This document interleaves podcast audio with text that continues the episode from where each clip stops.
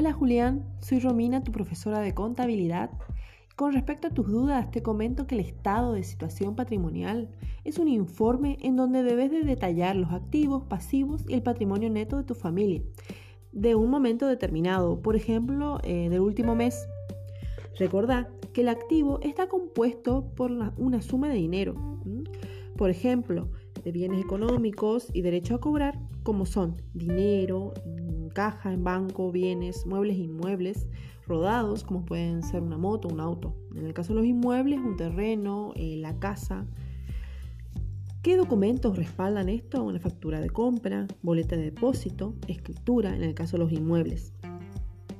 Otra cuenta, la del pasivo, que está representado por las deudas u obligaciones que tienen a pagar es eh, la suma, por ejemplo, de una compra, crédito, préstamo, etcétera, en donde los documentos que respaldan esto es el comprobante de pago, recibos, nota de crédito, el recibo de pago.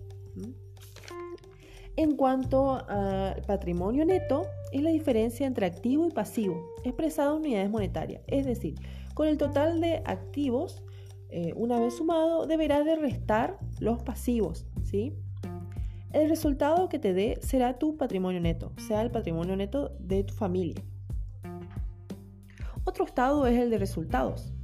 Este expone la situación económica de tu familia.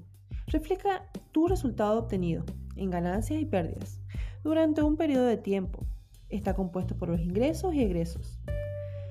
Los ingresos que, incluye es una entrada de dinero ¿eh? que por ejemplo, eh, puede ser la suma eh, de dinero que se percibe mensualmente en el concepto de renta, subsidios, el sueldo de, tus, de tu familia, ¿no? de tu grupo familiar, en donde un documento de respaldo es justamente el recibo de sueldo.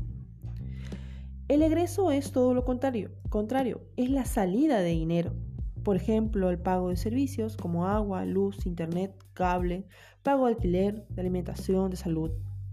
Los comprobantes que respaldan esto son el recibo de sueldo, el ticket, la factura. Si los ingresos superan a los egresos, significa ganancia. En caso contrario, significará pérdidas. Bueno, Julián, espero que te haya sido de utilidad y te pueda haber despejado tus dudas. Cualquier cosa, no dudes en consultarme.